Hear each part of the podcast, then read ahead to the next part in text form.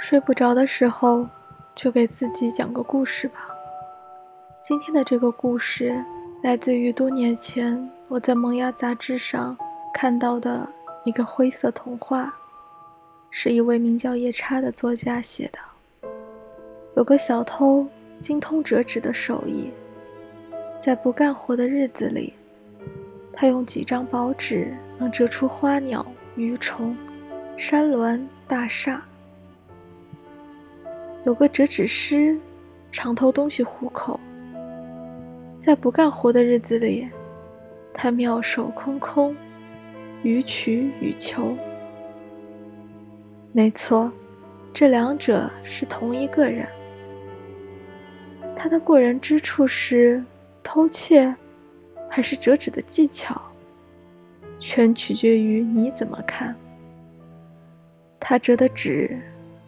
他折的纸不仅是手工作品，还是吃饭的工具。有一张纸，两头夹住一捏，就能把一只鼓鼓囊囊的钱包折进纸里，扁扁的，没有厚度。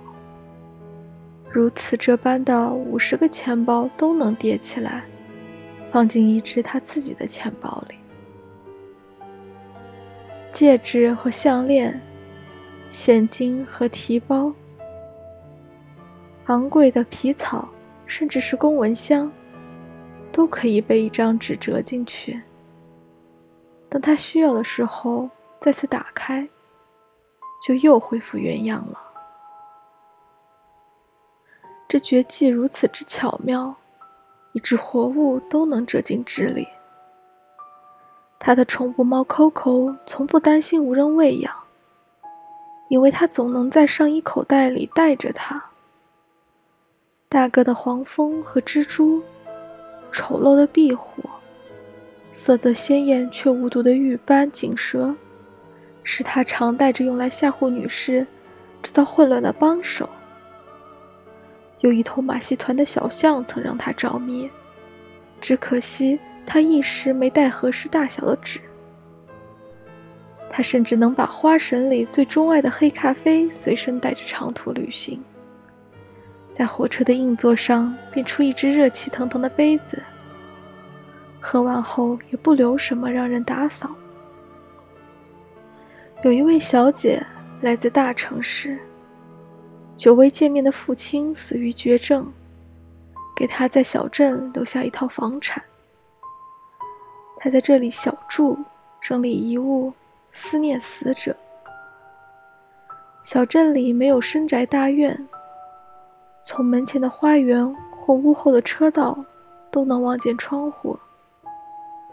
小姐样貌出众，邻居们常看见青年们在屋子前后过往频繁。然而，最大胆者也不过借着送报纸的机会攀谈几句。更多害羞者寂寂无声，只有最敏锐的家庭妇女和猫才能看出端倪。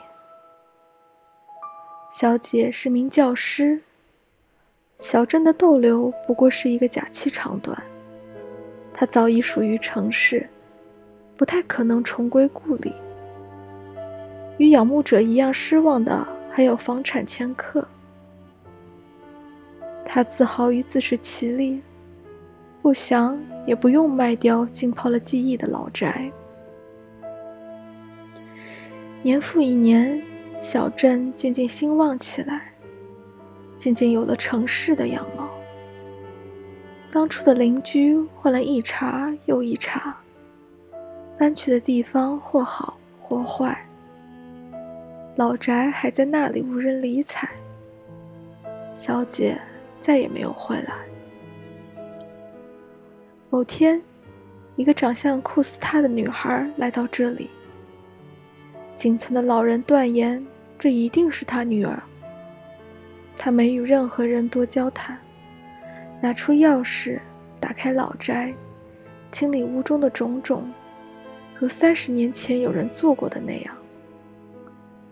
屋前的信箱里塞满了广告，电力公司的催款单。疏忽的税务局留下的通知，只有很少几封个人信封。最早的信封都已发脆。